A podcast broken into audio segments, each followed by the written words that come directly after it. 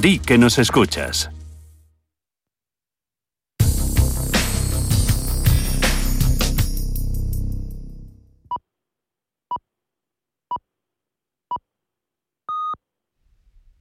Son las 9 de la noche, las 8 en la comunidad canaria. Comienza Visión Global, aquí y ahora.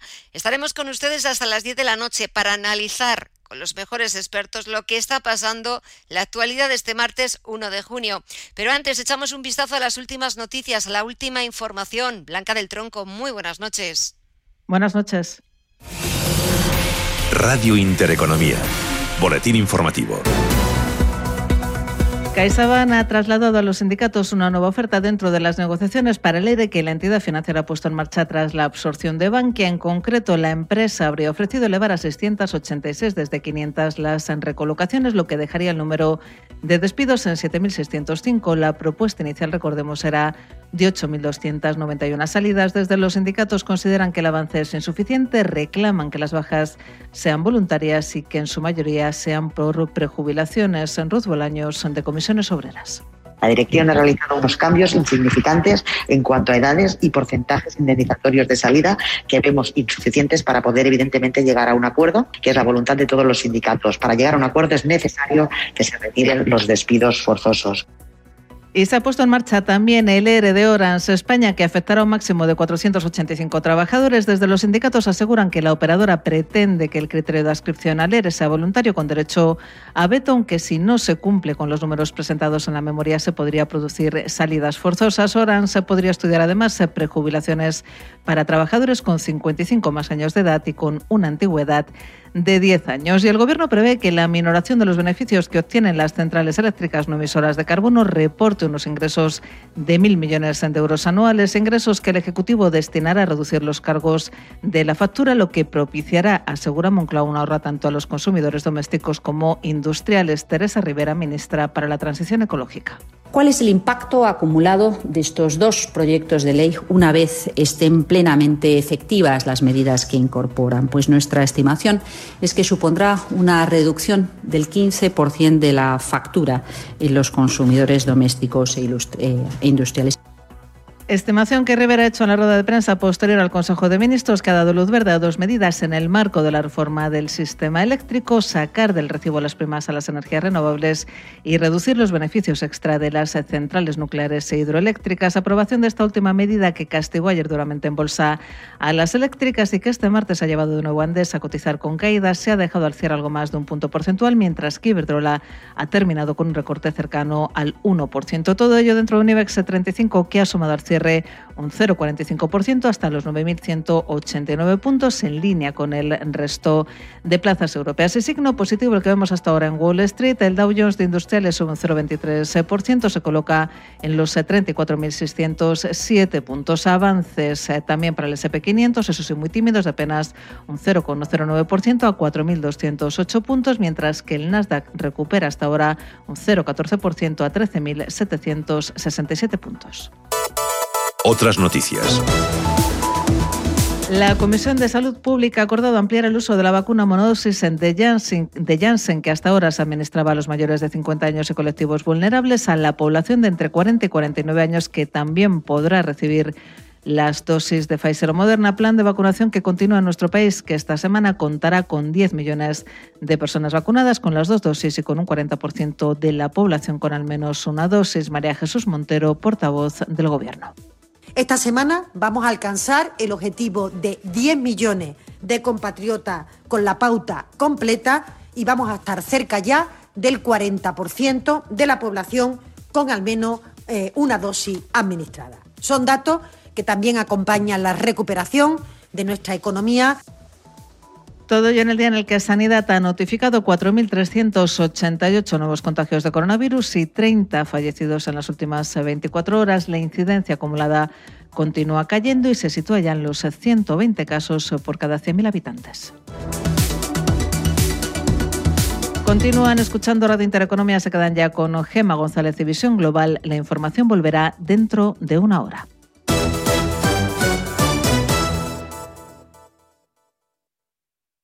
Radio Intereconomía es la mejor plataforma para dar a conocer, relanzar y poner voz a su empresa. Nuestro equipo comercial le asesora para conseguir sus objetivos. Contacte con nosotros en el 91 999 21 21 o escribiendo a comercial@intereconomía.com.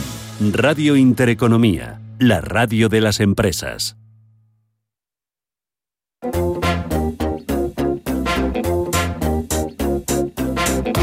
Esto es Visión Global con Gema González.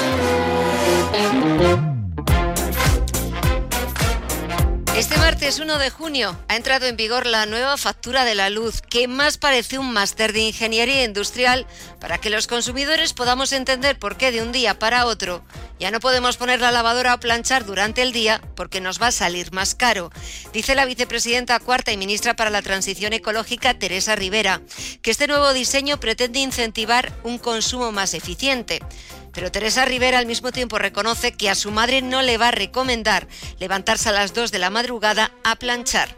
Entre tanto, la negociación ha vuelto a Wall Street tras el festivo de ayer lunes del Memorial Day y lo hace con muchas ganas que después es cierto que se han ido desinflando aunque todavía se imponen las compras el tono verde al otro lado del Atlántico. En cuanto a datos macro, mañana se publicará el libro beige de la Reserva Federal el jueves los datos sobre la actividad en el sector servicios, además del informe de empleo de la consultora ADP, que es un anticipo de los datos oficiales de paro que se publicarán el viernes. Con todo, echamos un vistazo a las pantallas en tiempo real. El promedio industrial Dow Jones suma un 0,26% en los 34.619 puntos. El SP500 suma un 0,10% en los 4.208 puntos y el Nasdaq Composite repunta un 0,13% hasta los 13.766 puntos. Echamos un vistazo al resto de bolsas latinoamericanas y nos encontramos con el Merval argentino que está subiendo con fuerza, casi un 3% arriba. Está a punto de rozar los 61.000 los 61 puntos que acaba de alcanzar ahora mismo. El Bovespa de Brasil también sube con fuerza un 1,47% arriba. El IPSA chileno repunta un 0,89% y el IPC mexicano pone la nota negativa, la nota discordante, porque este indicador se está dejando un 0,14% hasta los 50.816 puntos. Echamos también un vistazo a lo que está pasando en el mercado de divisas, cómo se está cambiando el euro frente al dólar, también la libra frente al billete verde, que es lo que está pasando con el oro, si continúa brillando por encima de los 1.900 dólares la onza, también lo que pasa en el mercado de las criptomonedas, aunque hoy la atención está en el mercado de las materias primas, en el precio del petróleo que sigue subiendo con fuerza a la espera de la decisión que tome la OPEP. Mireya Calderón, muy buenas noches. Muy buenas noches, Gema. Sí, el mercado de materias primas. Hemos visto hoy al barril de Brent tocar su máximo desde marzo por ese optimismo sobre el panorama de la demanda de combustible y esa espera de la decisión de la OPEP. Ahora cotiza por encima de los 70 dólares, mientras que el West Texas alcanza los 68, ahora un poquito por debajo, 67,97 dólares. En el mercado de divisas, el euro refuerza niveles en los 1,22 dólares tras la publicación de datos del sector manufacturero de la euro zona, que han sido mejor de lo esperado, y la libra pierde el nivel de los 1,42 dólares y opera en los 1,41. El oro, el metal dorado, Hoy lo seguimos viendo en el nivel de los 1.900, aunque cae un poquito y concretamente está ahora en los 1.902 dólares la onza. Y en el mercado de criptomonedas Hoy vemos a las dos grandes caer después de que JP Morgan haya alertado de que el crash del Bitcoin no ha terminado y ahora lo vemos operando en los 36.059 dólares con cayendo un 1,6%, el Ethereum también por encima del 1% con caídas hasta los 2.564 y el Ripple que sube un 1,14% lo vemos cambiándose en los 0,99 dólares. Gracias, Mireya. Así están los mercados. Este es el tiempo real y toca buscar el análisis. Y como todos los martes, saludamos a Gabriel López, que es CEO de Inverdif. Gabriel, muy buenas noches. Buenas noches, Gema. ¿Qué tal estás? Pues bien, afrontando nueva semana, afrontando nuevo mes, este mes de junio que acaba de comenzar. Echando un vistazo a los mercados, viendo que la bolsa norteamericana, después del festivo de ayer lunes, ha vuelto a la negociación, lo ha hecho con ganas en una semana donde también vamos a conocer datos macro importantes y aquí en la bolsa española también un poco pendientes de lo que está pasando con, con las eléctricas, también con los bancos. ¿Cómo lo ves tú? ¿A qué tenemos que estar, que estar pendientes esta semana? Bueno, obviamente el dato del viernes es el dato más importante de cada mes y es el dato más importante, creo yo, para, para la Reserva Federal, inclusive, ¿no? Eh, se está hablando muchísimo de la inflación, que si es transitoria o no lo, no lo, no lo es.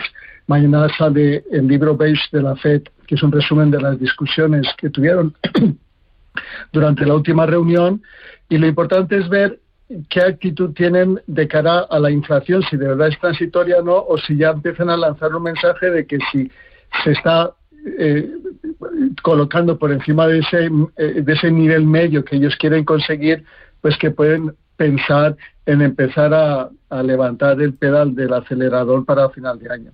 Pero en todos casos el mercado está ahí, en esa balanza entre si hay inflación, si no hay inflación, si se crea empleo, si no se crea empleo, eh, y, los tipos de interés. ¿no? La última vez que salió el dato de, empleo, que es el, próximo, eh, el equivalente, pero el mes pasado, fue decepcionante. ¿no? Este, este viernes espera alrededor de 600.000 nuevos puestos de trabajo, pero si por cualquier motivo es un mal dato, eh, no estoy seguro que el mercado se lo lleve tan mal, sino que significa que la recuperación se, está, eh, se va a, repartir durante más tiempo y le va a dar más tranquilidad a esta recuperación, puesto que está siendo más rápida, yo creo que de los propios economistas estaban esperando. Y eh, también ver las ganancias por horas de los de los de los americanos si ha subido o no ha subido. Así que sí que es un dato que todo el mercado va a estar pendiente y que, y que va a generar incertidumbre y volatilidad.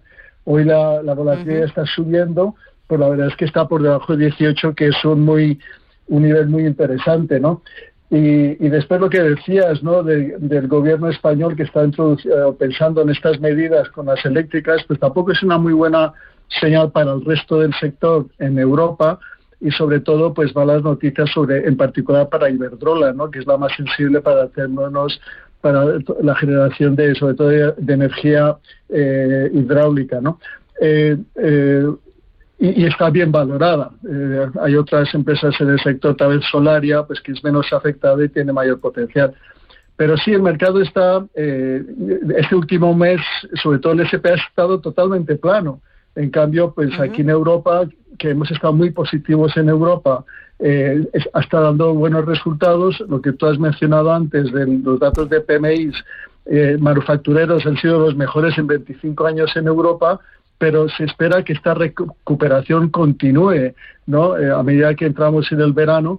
Eh, y, la clave va a ser qué hacer de cara a, después del verano y es más o menos donde ahora tenemos que empezar a situarnos.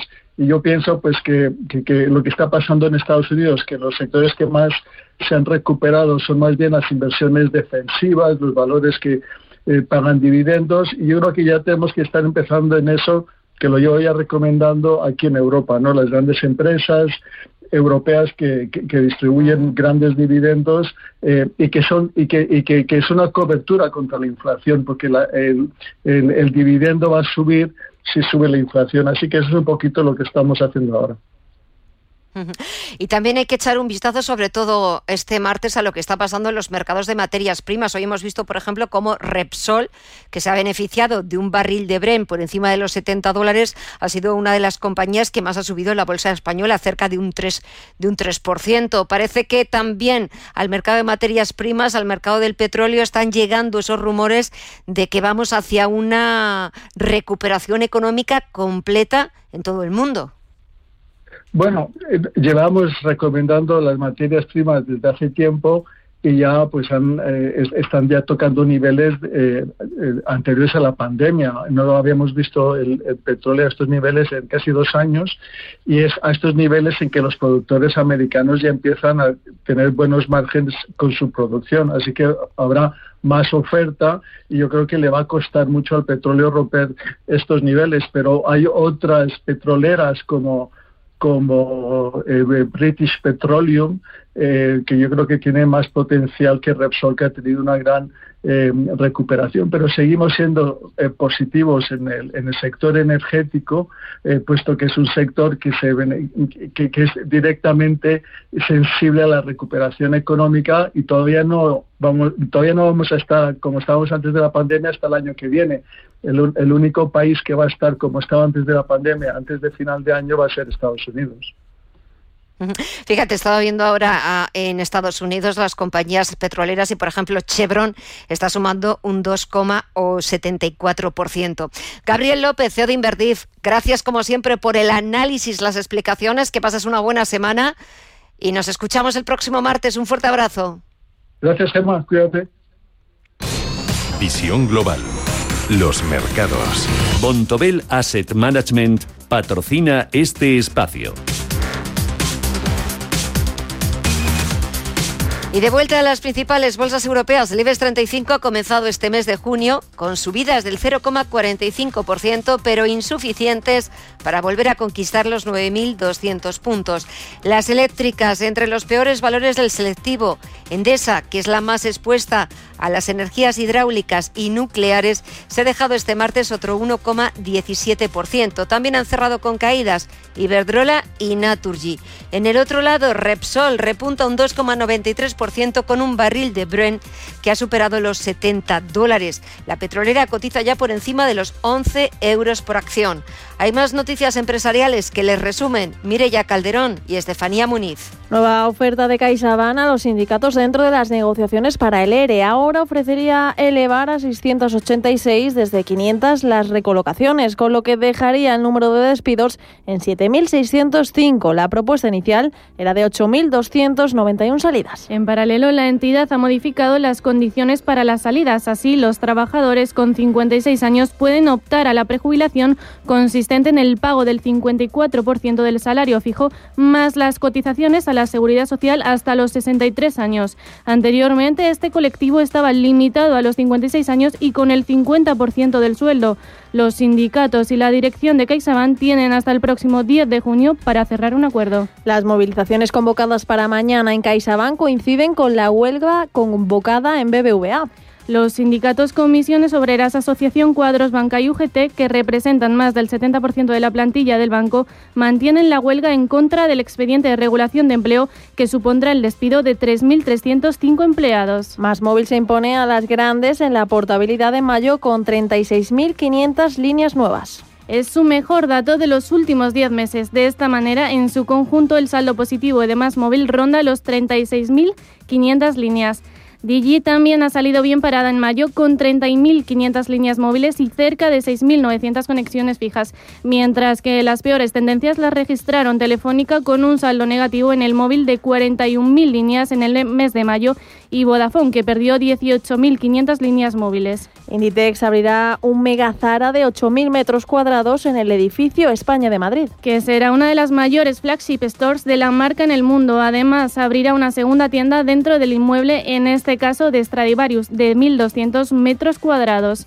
El contrato de alquiler se extenderá por 20 años y la intención del grupo textil es abrir entre noviembre y marzo. Para su acondicionamiento, Inditex prevé una inversión de cerca de 20 millones. Y Grupo Fuertes y la Universidad de Murcia entregan los diplomas a los alumnos, la tercera promoción del programa formativo Business Talent. Este proyecto, gracias al cual ya se han formado 63 estudiantes de la Facultad de Economía y Empresa, es uno de los más destacados de la Cátedra de Excelencia Empresarial del Grupo Fuertes para facilitar la incorporación al mundo laboral de los estudiantes. Además, la cátedra ha becado a dos alumnos para que asistan a la mejor escuela de negocios de Asia y Pacífico, la Antai College of Economics and Management de Shanghái, fomentando así la movilidad internacional. Y un último punto de la renta fija del mercado de la deuda pública. El interés del bono español a 10 años se sitúa por encima del 1,45%, con la prima de riesgo en los 65 puntos básicos. Bontobel Asset Management ha patrocinado este espacio. Bontobel Asset Management. Calidad suiza con el objetivo de obtener rendimientos superiores a largo plazo.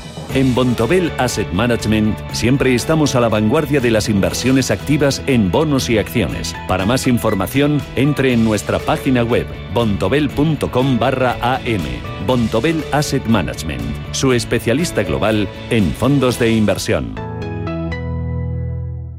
Información internacional. CaixaBank patrocina este espacio.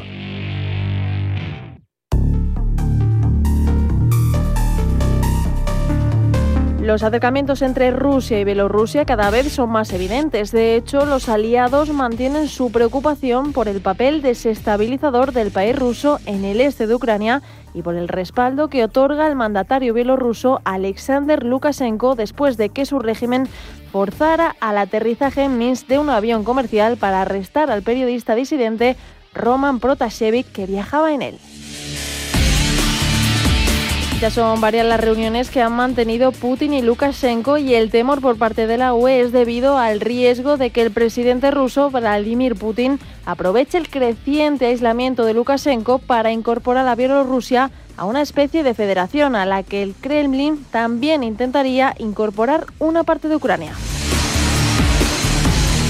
En este sentido, desde la OTAN han restringido el acceso de los diplomáticos bielorrusos a su sede en Bruselas y su secretario general, Jens Stoltenberg,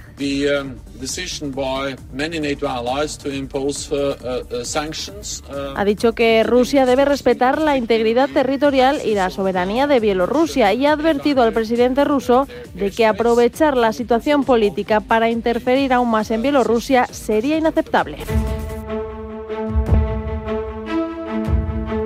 La amistad entre ambos mandatarios ha llegado a tal punto que Rusia llegó a bloquear tres vuelos de la Unión Europea a Moscú al negar a Air France y a Austrian Airlines cambiar de ruta para poder eludir territorio bielorruso en una muestra de apoyo a Bielorrusia en su enfrentamiento más reciente con Occidente. Y en este sentido, el presidente de Bielorrusia, Alexander Lukashenko, ha advertido de que las restricciones de vuelos impuestas por varios países tras el aterrizaje forzoso de un avión de Ryanair en Minsk supondrán más para Occidente, más pérdidas que para Bielorrusia. Y ha indicado en este sentido que el país coordinará con el gobierno ruso la respuesta a las sanciones impuestas por la comunidad internacional.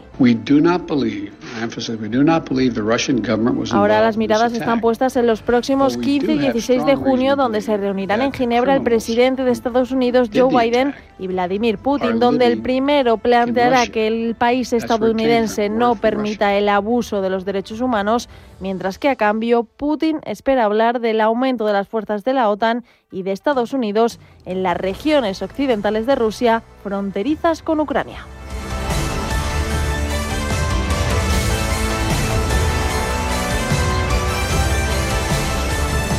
CaixaBank ha patrocinado este espacio.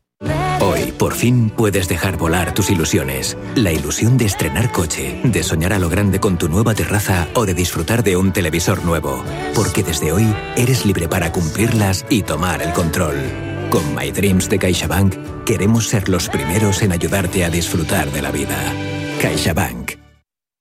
Si tienes ganas de fútbol, adelántate con los tecnoprecios y podrás vivir los partidos con la mejor calidad de audio de los equipos de sonido LG, Samsung, Bose, Sony, Sonos, ahora con un 15%. Además, con financiación 00 para clientes con tarjeta de compra El Corte Inglés hasta el 2 de junio. Financiación ofrecida por Financiera El Corte Inglés y sujeta a su aprobación. Consulta condiciones y exclusiones en elcorteinglés.es. ¿Quieres productos financieros versátiles para realizar coberturas, diversificar el riesgo o simplemente invertir en la economía de Estados Unidos? Entra en ebroker.es y descubre los futuros y opciones de CME Group. eBroker, el broker español especialista en derivados. Producto financiero que no es sencillo y puede ser difícil de comprender. Propolvit Defense es un complemento alimenticio que contiene calostro valorado en inmunoglobulinas, además de propóleo, jalea real y sitaque, con reishi y vitamina B6. Presta atención a tus defensas. Propolvit Defense se toma en cómodos viales para beber, solo una vez al día. Pide Propolvit Defense de Laboratorios Marnis, en herbolarios, para farmacias y en parafarmacias del corte inglés. Más información en marnis.es.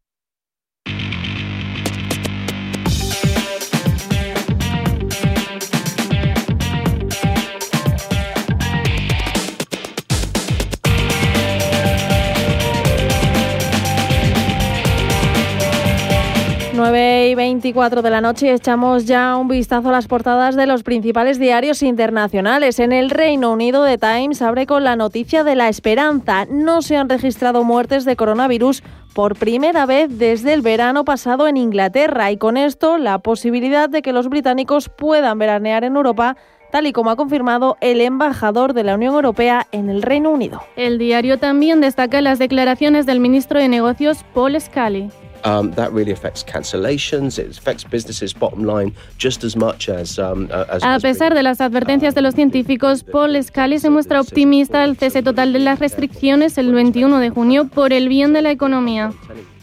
The Guardian avisa del aumento del precio en las viviendas. Comprar una casa nueva les costará a los ingleses un 10,9% más que hace un año. Vamos con la prensa francesa. Le Figaro informa que la OMS ha aprobado urgentemente la vacuna china Sinovac para la que su uso va destinado prioritariamente a países desfavorecidos. C'est pourquoi ce que nous attendons, c'est la clarté complète.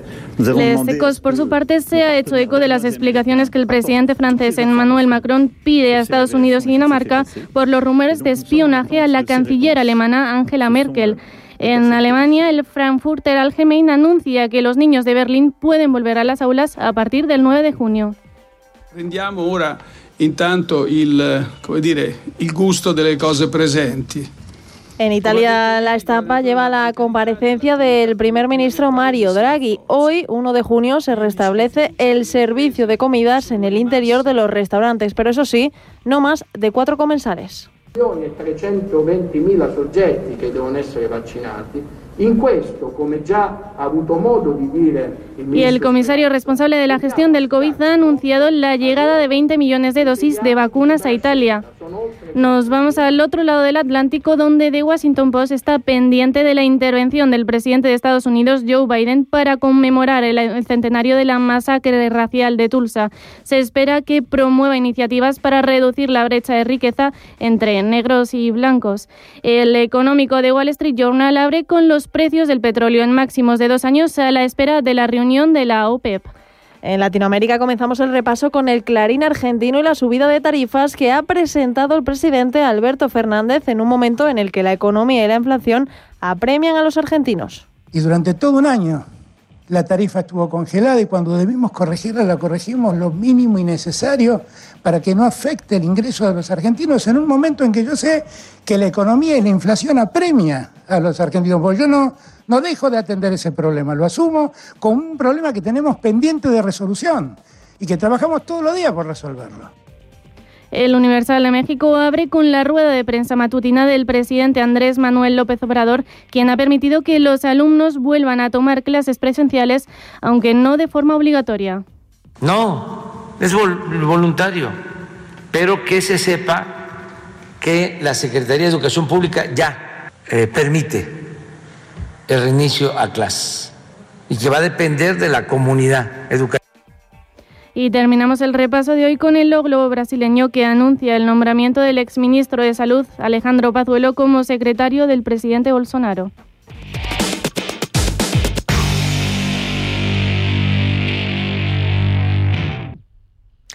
Las auditorías energéticas deben cubrir al menos el 85% del consumo total de energía de todas las instalaciones de la empresa ubicada en territorio nacional, tanto de actividades industriales como comerciales. NES, especialistas en gestión y ahorro energético. Aseguramos la calidad de tu auditoría. Entra en NES.es.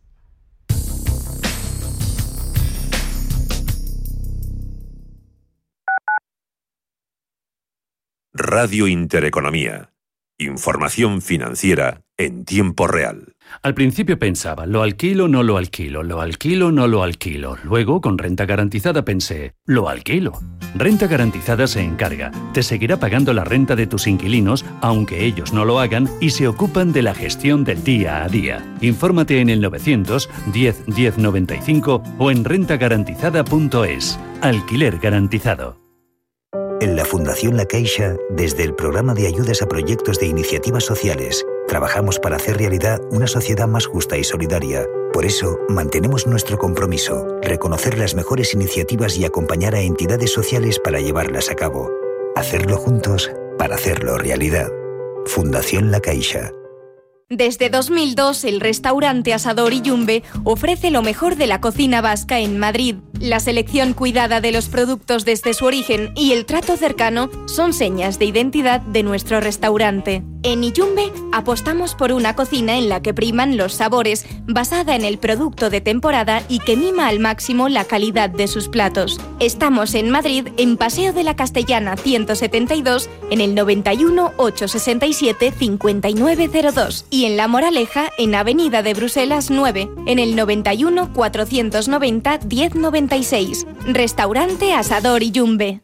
En Radio Intereconomía nos adelantamos al futuro y estrenamos My Economy. My Economy es una iniciativa que da voz a los nuevos mercados y tendencias de la era digital. De lunes a viernes y de 3 a 4 de la tarde, My Economy, con distinto protagonismo cada día. La fábrica de inversores, Bitcoin Markets, Enclave Startup, Madrid Innova, Ecosistema Digital, My Economy, en Radio Intereconomía. El futuro es ahora.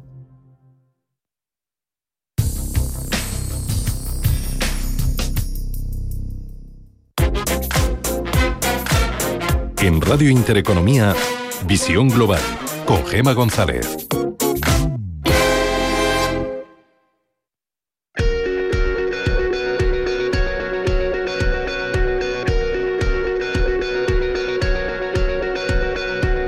En Visión Global, la entrevista del día.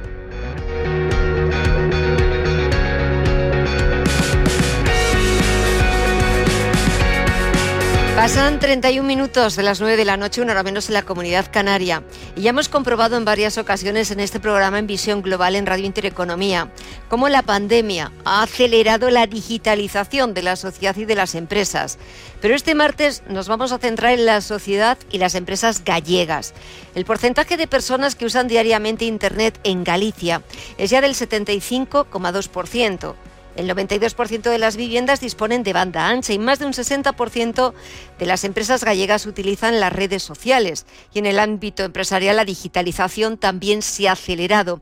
Esta noche invitamos a Smartec. Es una empresa gallega que desarrolla robótica avanzada para uso residencial, para el sector residencial, pero también para el sector empresarial. Y saludamos a su CEO, a José Manuel Ruiz Pérez. Muy buenas noches, José Manuel. Muy buenas noches. Bueno, hemos visto cómo esa, esa pandemia, esa digitalización se ha acelerado de una manera eh, rapidísima, casi de un día para otro. Ahora mismo, cuando ya empezamos a vislumbrar la luz al final del túnel y que poquito a poco eh, la mayoría de la población ya está vacunada y se va vislumbrando una vuelta a la normalidad, eh, ¿cómo, ¿cómo habéis pasado ese proceso de la digitalización? ¿Cómo os ha afectado? ¿Y en qué fase estáis ahora? Sí, bueno, nosotros al, estar en un entorno de robotización, pues eh, todo ese proceso de digitalización, en cierta manera, eh, ya lo teníamos muy interiorizado, ¿no? Y realmente eh, yo creo que este, esta pandemia lo que ha hecho es acelerar. Procesos de, automatización y de, y de digitalización.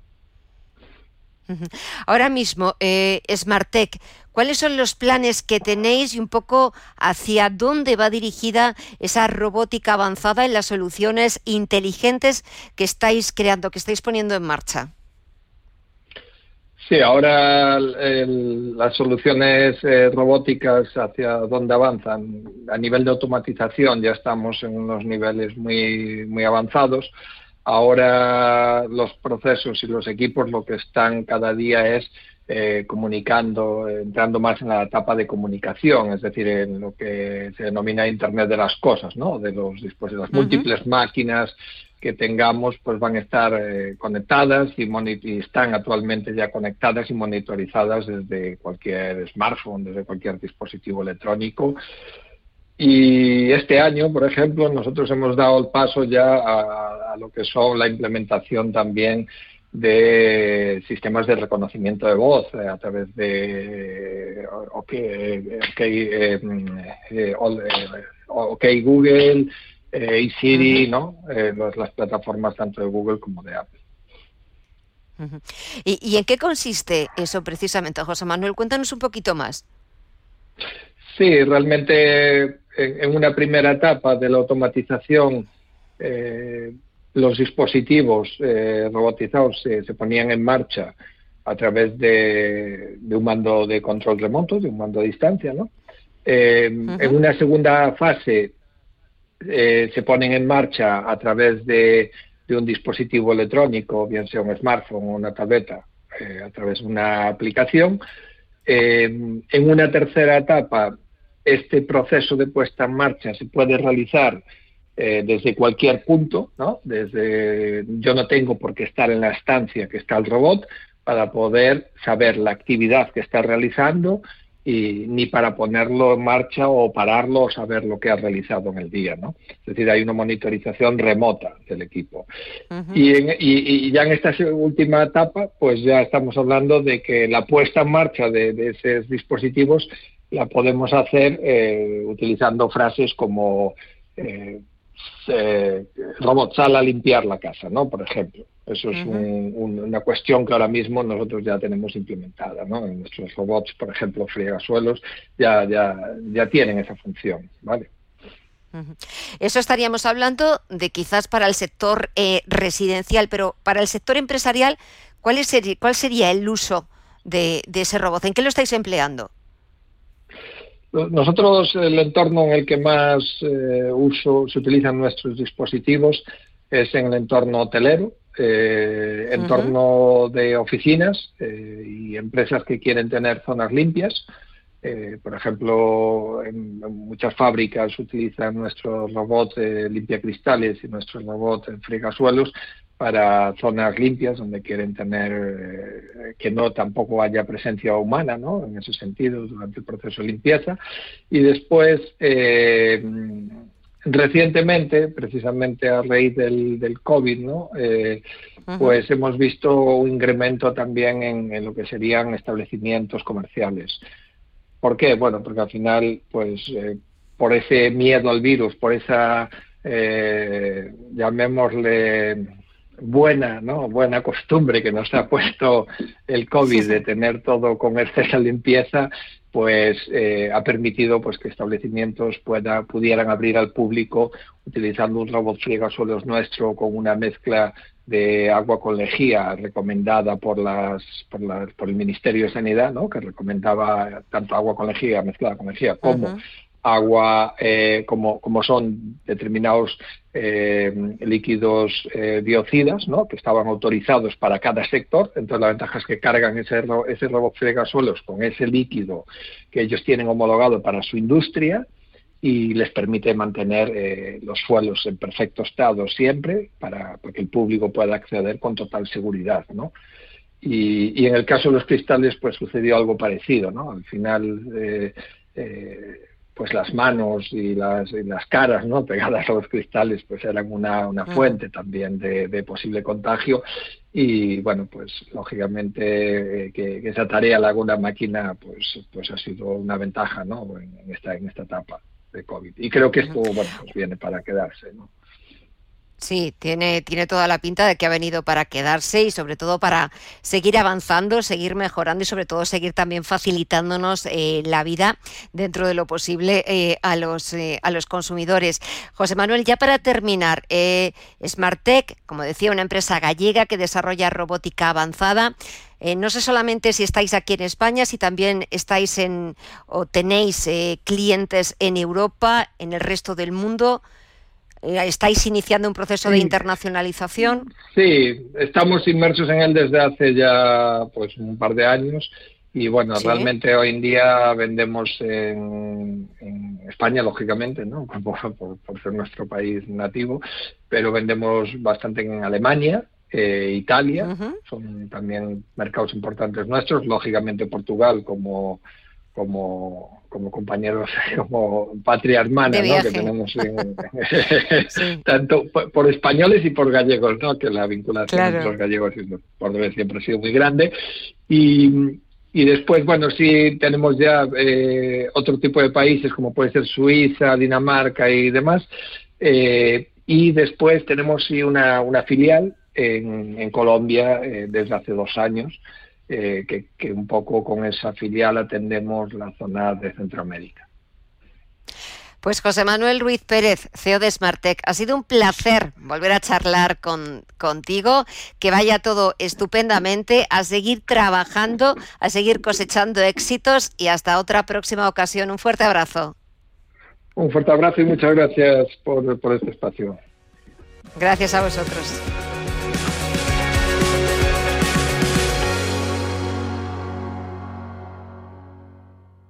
De verte en una casa. en esta casa yo me veo... A estar en ella... Obviamente me la quedo. Hay solo un paso.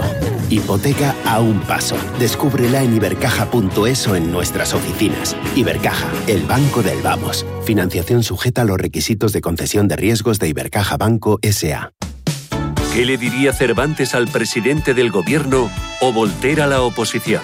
Descúbrelo junto a toda la actualidad cultural en el Marcapáginas, en Radio Intereconomía. Todos los sábados a partir de la una de la tarde. El Marcapáginas, con David Felipe Arranz. Porque la cultura también puede ser divertida.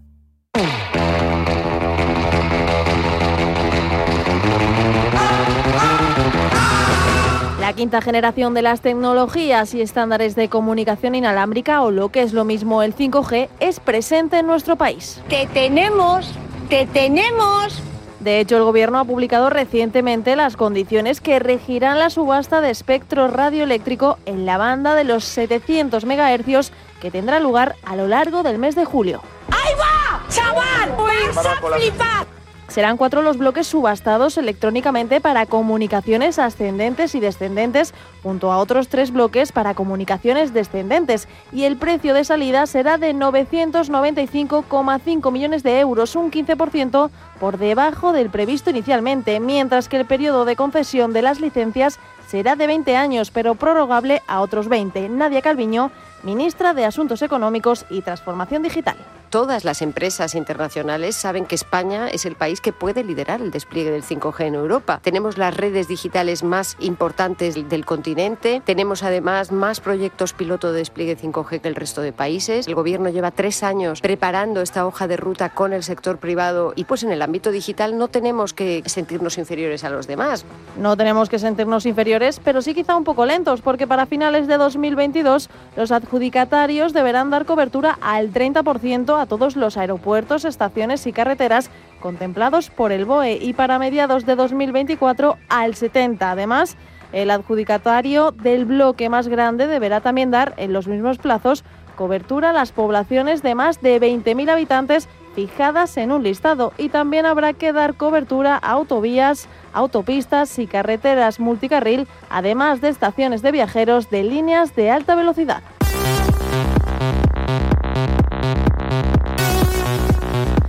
El 5G nos va a cambiar la vida a todos, proporcionará mayores velocidades, cobertura y prestaciones que el actual 4G, sobre todo en acciones cotidianas, como por ejemplo las videollamadas. El 5G permite realizarlas en calidad Full HD sin cortes o degradación de la comunicación. Además, gracias a la menor latencia, se incrementan notablemente los servicios de vídeo en streaming como Netflix, HBO o las plataformas de los operadores Movistar, Orange y Vodafone. Y los gaming también mejorarán su experiencia, ya que podrán jugar online sin cortes. Y lo más importante de todo, el desarrollo de la tecnología 5G podría reportar unos beneficios indirectos de 14.600 millones de euros este mismo año en España.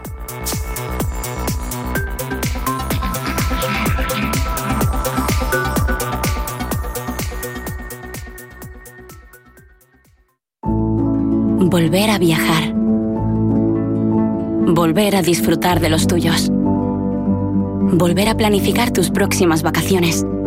Prepárate y acumula ilusión para volver a soñar. Llévate ya hasta 15.000 labios trayendo tu nómina al Santander. Vamos, despega y vuela. Consulta condiciones en bancosantander.es. ¿Te ha traído un jamón? Un jamón no. Un jamón legado ibérico de El Pozo. Delicioso. Intenso. Un jamón de veteado y brillo generoso con matices a frutos secos. Este sí que sabe legado ibérico de El Pozo. Siempre sale... Bueno, no, buenísimo. Y si lo prefieres ya lo tienes cortado en lasca. Invertir en acciones y ETFs con XTB tiene muchas ventajas. No tienes ninguna comisión hasta 100.000 euros al mes. La apertura de cuenta es online, rápido y sencillo. Y tenemos atención al cliente 24 horas al día en español.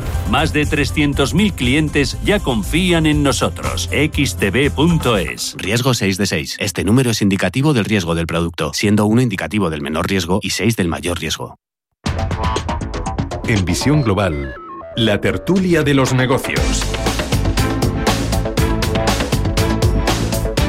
Pasan 44 minutos de las 9 de la noche, una hora menos en la comunidad canaria. Comenzamos nuestro tiempo de tertulia saludando a Miguel Córdoba, que es profesor de Economía y Finanzas. Miguel, muy buenas noches.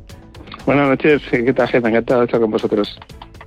Igualmente, y también doy la bienvenida y saludo a José Aguilar, que es socio director de Minvalue. José, muy buenas noches a ti también. ¿Qué tal, Gema? Muy buenas noches. Bueno, señores, hemos comenzado nuevo mes, mes de junio. Cualquiera diría que ya estamos casi a mitad, a mitad de año. Hemos empezamos ya ese mes, empezamos también eh, trimestre y empezamos también con un nuevo recibo de la luz, Miguel, que hay que ser, no sé, ingeniero industrial para empezar a entender cuándo vamos a poder poner la lavadora, cuándo vamos a poder pon, eh, cuándo vamos a planchar, poner el horno.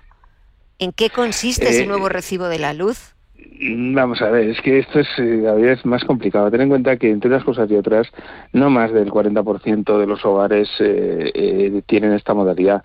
Eh, el resto está en el mercado libre o tienen otros esquemas. Entonces, eh, es decir, eh, el, tema está en que, en que, bueno, primero habría que racionalizar un poco el- la modalidad con la que eh, se tiene que plantear ese tema. Eh, luego, en segundo lugar, estaría el tema de que no se tiene por qué adaptar la gente a las eléctricas, sino las eléctricas a la gente, que son sus clientes. ¿Qué es eso de que hay que poner la lavadora, la secadora, la plancha eh, de madrugada? Eh, hombre, mm, en fin, yo creo que cualquier persona normal pues pues duerme, yo qué sé, desde que levantas a las 7 de la mañana, pues a las 12 se va a la cama. Eh, es algo que no duerma. Entonces, qué decir, a mí no me parece un planteamiento razonable. O sea, yo lo que creo es que las personas pues tienen unos eh, unas formas de, de- hacer el, eh, pues, su vida y que lo lógico es que eso se tiene que respetar. Es una mera cuestión social. A, a mí, desde luego, no, no me gusta lo que han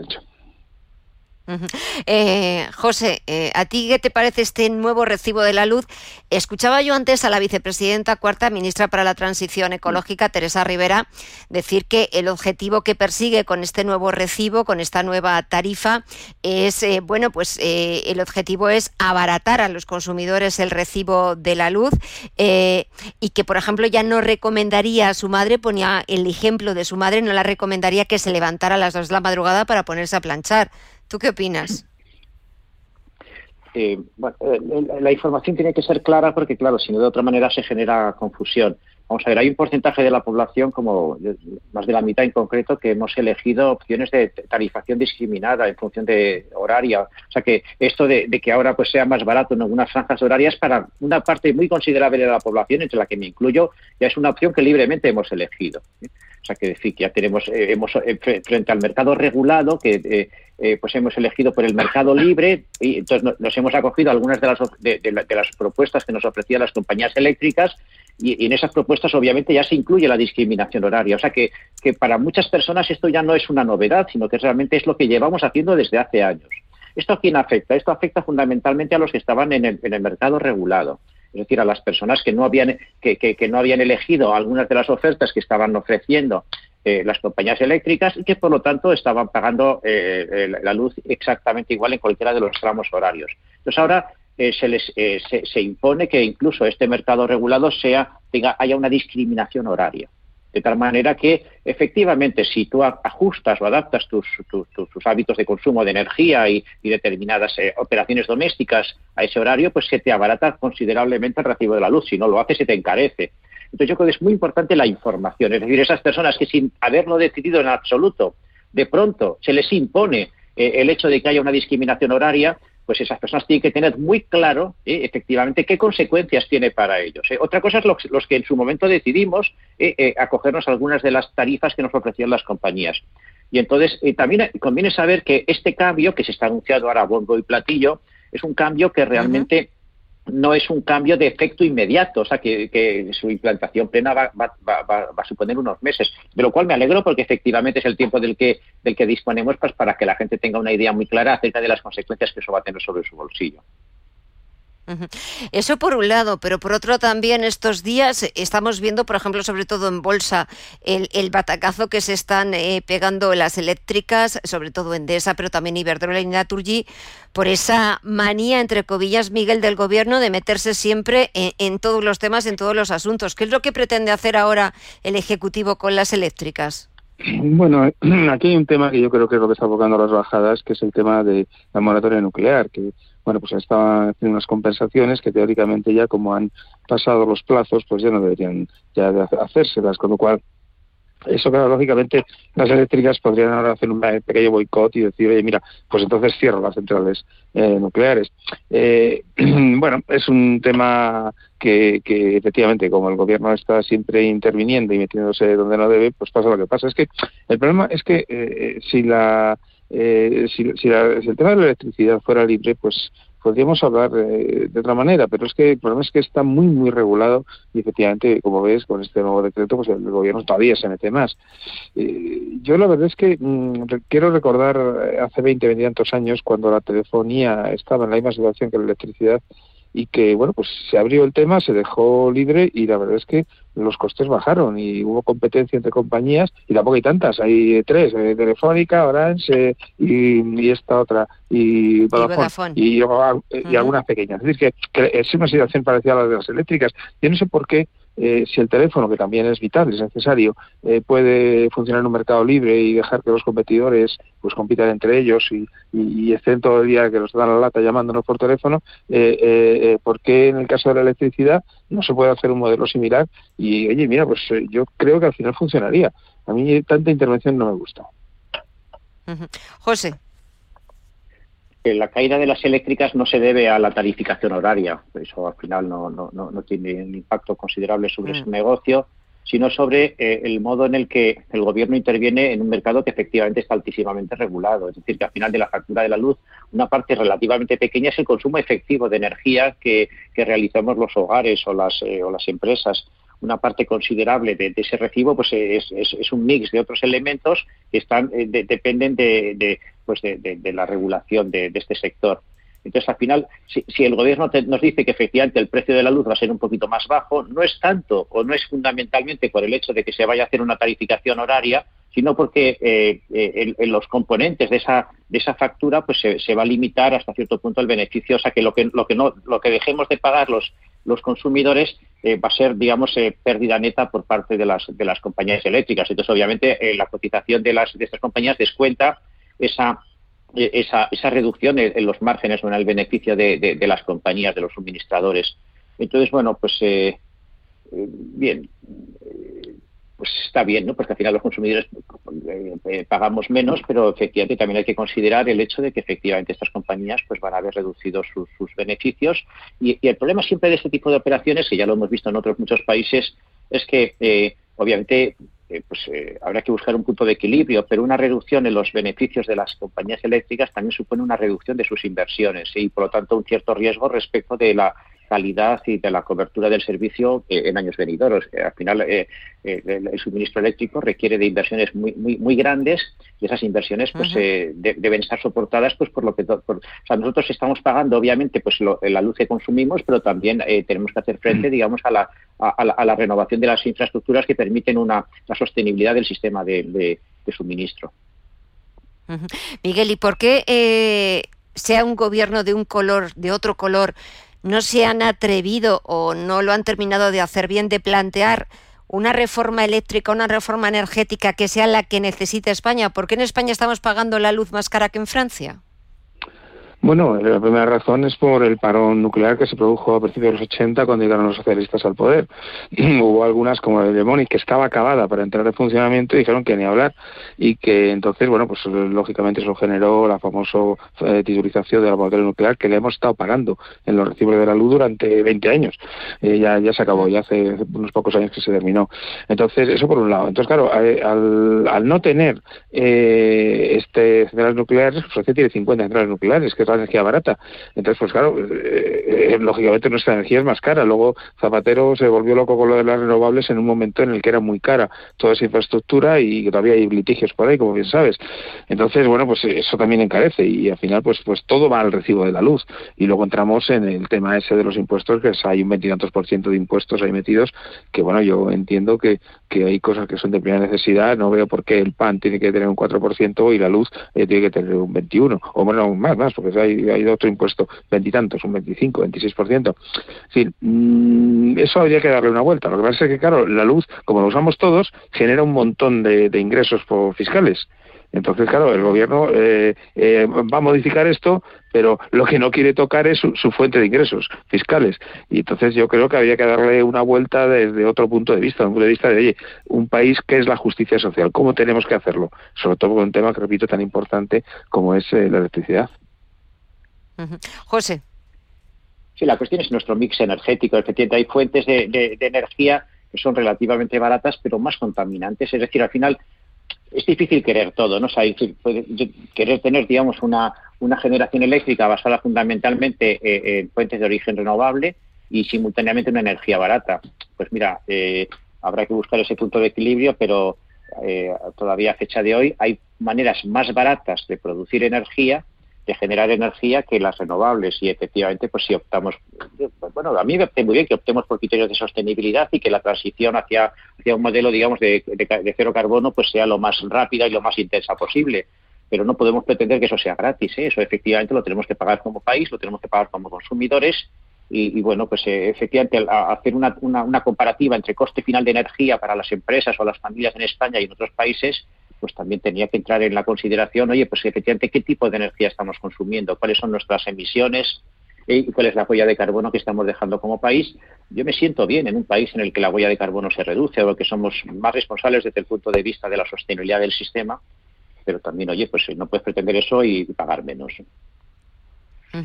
Nada, quedan apenas dos minutos para, para despedir este tiempo de tertulia. Miguel, parece que eh, las eh, conversaciones entre CaixaBank y los sindicatos sobre el ERE se van acercando porque el banco les ha presentado una nueva oferta y reduce a 7.605 los despidos y plantea prejubilaciones desde los 56 años y con el 54% del sueldo.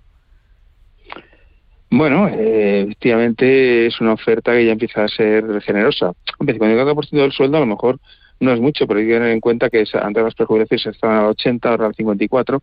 Bueno, mm, realmente eh, no es malo dependiendo un poco de la situación de la persona. Es decir, si esa persona luego puede reciclarse y hacer otro tipo de trabajo y tal, pues, pues oye, pues eh, tiene una especie de pensión permanente que es ese 54% y hasta los 60 y algo. Habrá que ver también, porque a veces se hacen hasta los 61, 63, 65, depende, habrá que ver esos detallitos, ¿no?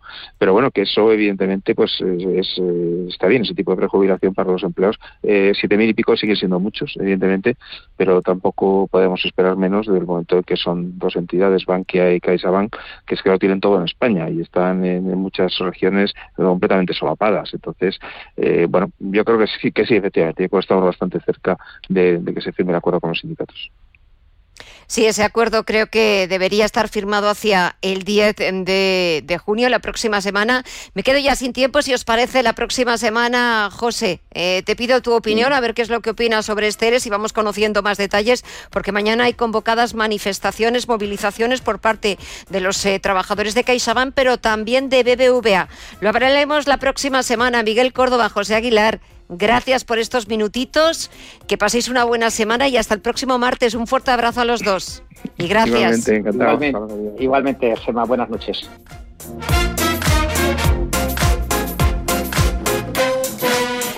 Y así nos despedimos con las opiniones de los mejores expertos, pensando en el programa de mañana, en cómo volver a contarles lo que está pasando en la actualidad, como siempre con los mejores analistas. Mañana volvemos a las 9 de la noche, las 8 en Canarias. Gracias por acompañarnos, que pasen una buena noche y hasta mañana. En Radio Intereconomía, Visión Global, con Gema González. ¿Tu hipoteca está contaminada por el IRPH? Recuperar tu dinero puede parecer complejo. Nosotros en Durán y Durán Abogados sabemos que es posible. Los resultados, un 99,9% de éxito nos avalan. Contacta con Durán y Durán Abogados.com. El IRPH para nosotros es cosa del pasado. Tenlo presente. Durán y Durán Abogados.com. Mantén sana tu hipoteca. Los domingos a las 10 de la noche tienes una cita con El Club de los Negocios Raros un magazine dedicado al mundo de los libros. Actualidad, entrevistas, literatura y poesía tienen cabida en este espacio cultural de Radio Intereconomía, dirigido por Andrés Sánchez Magro, todos los domingos a las 10 de la noche. Radio Intereconomía, la radio de las mujeres